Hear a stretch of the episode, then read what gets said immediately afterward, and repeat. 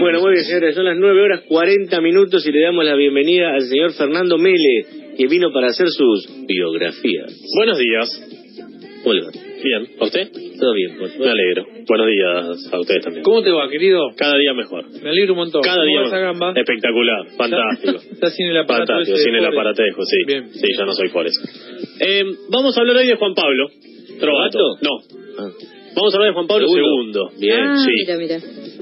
Su nombre era bastante más con por suerte se puso Juan Pablo, pues se llamaba Karol Josef Wojtła.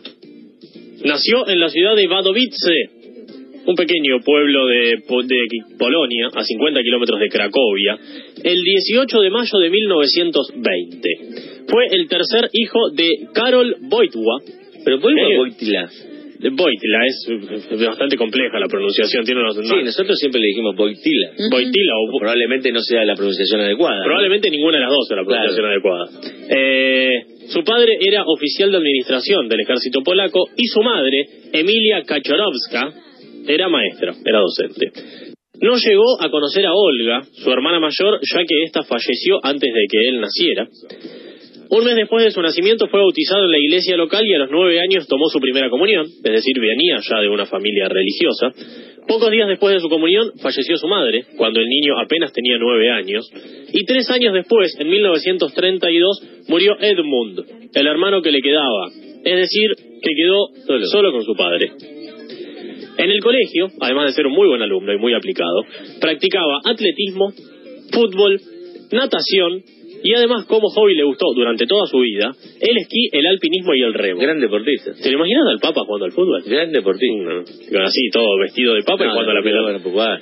Eh, terminados sus estudios secundarios en la escuela de Wadowice, su ciudad natal, en 1938, tomó la confirmación, se fue a vivir a Cracovia junto a su padre y se matriculó en eh, la Universidad de Cracovia y en una escuela de teatro. Le gustaba muchísimo la actuación. De hecho, él creía y quería que uno de sus modos de vida, no un hobby, sino que él quería profesionalmente... ¿Quería ser actor? Ser actor, exacto. Un año después, en 1939, Hitler invade Polonia. Cierra todas las universidades, eh, incluida la que él estudiaba, y junto a otros compañeros organizan una suerte de universidad clandestina para poder estudiar filosofía, idiomas y literatura, que era lo que él estudiaba. Además, para ganarse la vida y para no ser deportado a Alemania por el régimen nazi, comenzó a trabajar como obrero en una cantera y luego en una fábrica química.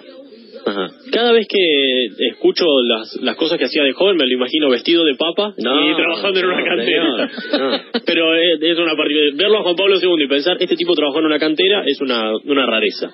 En medio de todo este régimen nazi, en 1941, cuando Juan Pablo, que no era todavía Juan Pablo, era Karol Josef, tenía apenas 20 años, murió su padre. Por lo que Quedó solo solo. Muertos sus hermanos, muerta su madre, muerto su padre, quedó solo.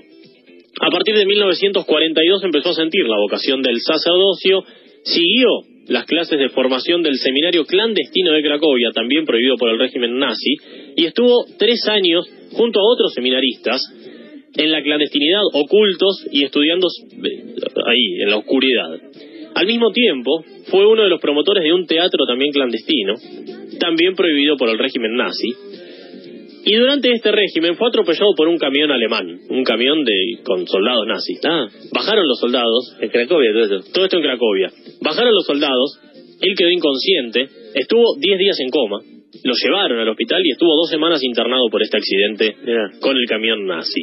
Después de la Segunda Guerra Mundial continuó con sus estudios en el seminario, ahora sí, nuevamente abierto y legalizado, y empezó a estudiar teología en la Universidad de Cracovia. Fue nombrado sacerdote el primero de noviembre de 1946 a sus apenas 26 años. Fue enviado a Roma, siguió sus estudios, se doctoró en teología y filosofía en 1948 y volvió a Polonia en ese año, a los 28 años, donde tuvo una doble actividad. Por un lado, evangelizadora, fue pastor en diversas parroquias de ahí de Cracovia, y además docente, daba clases de ética en, la en una universidad católica de Cracovia. En 1958 fue nombrado auxiliar del arzobispo de Cracovia.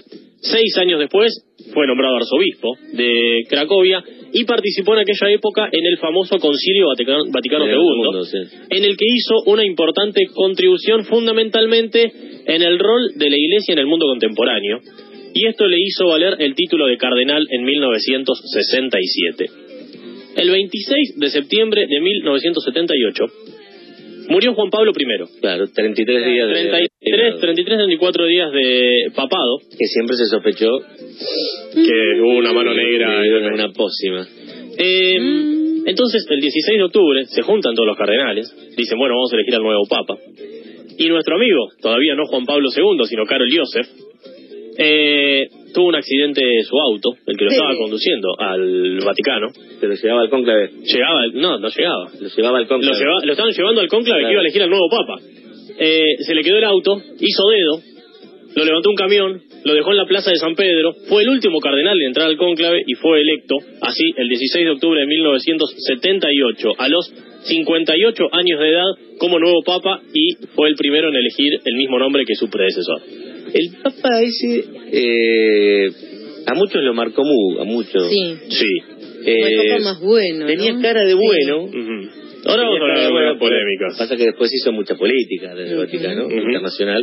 Pero digo, tenía cara de bueno y si vos, yo creo que hay un libro, ahora no me puedo acordar el nombre, que registra todas las fotos de, las principales fotos de su reinado. Y hay algunas fotos de su papado. De su papado. Eh, hay algunas eh, fotos que son realmente espectaculares. Y en muy pocas fotos vos lo ves con cara de... Enojado. De enojado ninguna.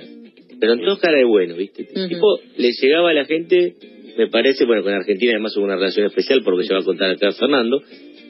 Creo que recién el Papa Francisco, en, Argentina seguro, tiene esa cosa de cara de bueno en las fotos.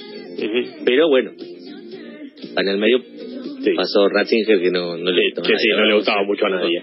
El 22 de octubre del 78 comienza su pontificado, eh, toma el nombre de Juan Pablo II, decíamos, y fue el Papa número 264 de la historia.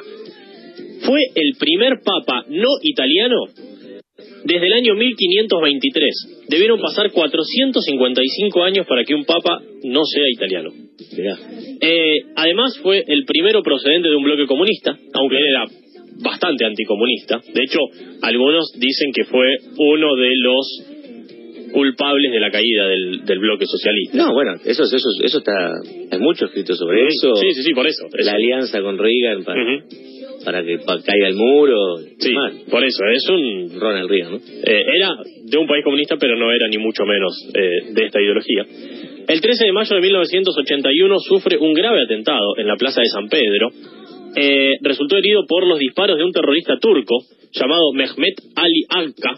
Sí, sí. Después se junta con él y lo, y lo disculpa en un mano a mano, en un cara a cara. Por este atentado estuvo dos meses y medio en el hospital. Y exactamente un año después, el 13 de mayo también, pero de 1982, sufre otro atentado en Portugal a manos de un sacerdote católico español anticomunista llamado Juan Fernández Cron, quien afirmaba que el Papa polaco era modernista y comunista. Modernista y comunista. no entendía nada. Modernista puede ser, pero de comunista no entendía nada. Y algunas cosas tampoco tan modernistas tuvo, ahora vamos a repasar, por supuesto. Eh, fue el Papa de la historia que más viajes realizó. No solo fue el que más viajes realizó, sino que viajó más que todos los papas previos a él juntos. Realizó 104 viajes apostólicos fuera de Italia, en los que visitó 129 países, y realizó 146 viajes por el interior de Italia se calcula que recorrió 1.300.000 kilómetros. Eso es cuatro veces la distancia entre la Tierra y la Luna. Y son más de 350 vueltas al mundo, si lo calculamos de distancia. la pelota. Muchísimo. Eh, fue un promulgador de la santidad universal, beatificó a 1.340 personas y canonizó 483 santos, que es también más que la cifra sumada de los, de los papas de los últimos cinco siglos. Es decir, canonizó más gente que en los últimos 500 años. Ningún otro papa reunió a tan, se reunió con tantas personas como Juan Pablo. También fue el que más personas recibió en esas tradicionales audiencias generales que se hacen donde no mucha gente puede ingresar. Hizo más de mil durante su papado y más de 16 millones de personas tuvieron el honor de poder saludarlo mano a mano. Se reunió con numerosas personalidades de gobierno con las que se entrevistó en 38 visitas oficiales 650 encuentros con jefes de Estado y 212 audiencias y encuentros con primeros ministros. Mira. Impresionante la, actividad. Totalmente. Vamos a hacer una tanda, espera. ¿Cómo no? Y después seguimos hablando de Juan Pablo II. Hablamos con eh, Fernando Mele del, del Papa Juan Pablo II, que asumió en el año 78, en octubre del 78, y apenas asumió en diciembre. Nosotros estábamos con Chile en una situación de mucha tensión por el canal de Beagle y las islas, ahí en la zona del canal de, de Beagle, al punto que se hablaba de que había una guerra inminente entre Chile y Argentina, con Videla de un lado y Pinochet del otro lado. eh,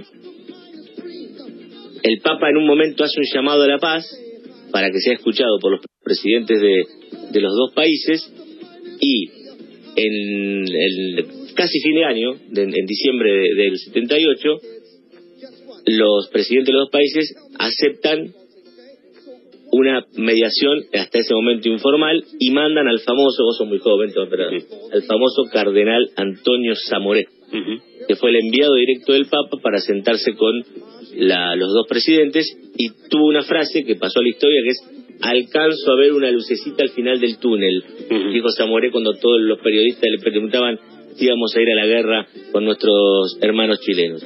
Bueno, finalmente después se realizó en, en Uruguay un, una reunión formal entre los, los enviados de los dos países y el enviado papal, donde oficialmente los dos países le piden al Vaticano la intervención para encontrar una solución pacífica, que fue lo que finalmente sucedió porque, bueno, no, no fuimos a la guerra, sino que se dirimió eso de una manera este, diplomática. Las dos veces que estuvo en Argentina, en 1982 1987, el Papa Juan Pablo II, la primera apenas 31 horas. ¿Ves que yo me acuerdo las dos? En el conflicto, en pleno conflicto con Malvinas. Claro. Y la segunda en el 87 eh, para las Jornadas Mundiales de la Juventud, claro. que él mismo fue el creador en el 85 porque tenía una gran devoción por los jóvenes y es por eso que crea las Jornadas Mundiales de Juventud que perduran hasta el día de hoy. En una de esas dos fue la de la gran misa en Luján en el 87. ¿Hubo una en Luján y no hubo una el 9 de julio también? Sí. Estoy equivocado. Sé que en, en la segunda visita celebró la misa del domingo de Pascuas fuera del Vaticano, era un hecho histórico también que nunca había sucedido que un papa de una misa claro. en un domingo de Pascuas fuera del Vaticano. Promovió también mucho el diálogo con eh, los judíos y con representantes de las demás religiones, convocándolos muchas veces a rezar por la paz. Hizo especialmente algunas, eh, algunos de estos eventos en Asís, en la ciudad de Asís. Y fue el primer papa de la historia en entrar a una sinagoga en Roma en 1984 y fue el primer papa en orar en una mezquita en Damasco, en Siria, en el año 2001. Además de su idioma materno, el polaco, hablaba italiano, francés, alemán, inglés, español, portugués, ucraniano, ruso, croata, esperanto, griego antiguo y latín. Bueno, eh, eh, él era famoso porque cuando iba a los a las visitas hablaba en el, en el idioma en el idioma del lugar. Del lugar donde Trece iba. idiomas hablaba. Impresionante. Eh, decíamos, un papa en algunos puntos ciertamente revolucionario y en algunos ciertamente que mantenía ni más ni menos que los cánones estándar de la iglesia, como por ejemplo estar en contra del aborto, estar en contra del, Ah, ese sentido fue del súper- divorcio. fue. Por eso, algunos lo han criticado por haber revolucionado la iglesia en muchas cuestiones, pero no en algunas otras. Eh, sin embargo, también fue un gran defensor de la justicia social, de la justicia económica, de grandes visitas a países tercermundistas en, en, en- en condiciones de muy poco desarrollo, pidiendo que se colabore con ellos. Eh, era un gran devoto de la Virgen María, al cabo que su lema era Totus tus María ergo sum, que quiere decir soy todo tuyo María. Mira. Sí, era más fácil decirlo en español. Luego de luchar contra un intenso deterioro físico que le impidió muchas veces cumplir con las habituales apariciones en la Plaza de San Pedro, Juan Pablo II falleció el 2 de abril de 2005 a las 9 y 37 de la noche a los 84 años de edad. Desde esa noche, desde el 2 de abril hasta el 8 de abril, es decir, seis días después, eh, el día en que se celebraron sus funerales, el 8 de abril, más de 3 millones de peregrinos fueron al Vaticano a rendirle homenaje a Juan Pablo II, haciendo colas de hasta 24 horas para poder acceder a la Basílica de San Pedro. Eh, decíamos, algunos eh, se lamentó muchísimo la muerte de, Juan Pablo y algunos creyeron que su muerte podía llegar a ser el primer paso para que la Iglesia en algún punto eh, tenga ciertas posiciones más acordes a la sociedad moderna, creo yo, hasta el momento no ha sucedido tal cuestión. Por ejemplo, en estos temas que tratamos, ¿no? La apertura en alguna de estas de estas cuestiones que mencionamos, del divorcio, del aborto. No, eso no va a pasar tampoco. es, probable que no pase. Eh, pero sí, por ejemplo, que puedan comulgar los divorciados. Sí, que se abra un poco más la iglesia para las mujeres. También. Eh, y, lo, de, lo, que más fuerte está haciendo Francisco, lo de la lucha contra la pedofilia, ¿no? La lucha contra, los abusos, los abusos por parte de los sacerdotes. Fue el primer papa cuyo rostro apareció en un billete. En el año 2005, Polonia decidió, en el 2006, Polonia decidió que Juan Pablo apareciera en el billete de 50 slotis, que es la moneda de Polonia. El Papa Benedicto XVI lo beatificó el primero de mayo de 2011 y el Papa Francisco lo canonizó el 27 de abril de 2014. Su pontificado fue uno de los más largos de la historia. Si consideramos a San Pedro como Papa, fue el tercero. Si no lo consideramos a San Pedro como Papa, fue el segundo. ¿No fue el primer Papa, San Pedro? Sí, fue, fue, el primer... que fundó todo. Bueno, fue el que fundó todo, pero algunos dicen que no es Papa. Eh, si, lo, si lo contamos entonces, fue el tercero. San Pedro estuvo entre 34 y 37 años como Papa y Pío IX estuvo 31 años como Papa, por lo que ha dejado sin duda un gran legado en toda su obra. Gracias, Fer. por favor. Juan Pablo II, uno de los papas más importantes de la Iglesia en los tiempos modernos. ¿Del siglo XX? Seguro.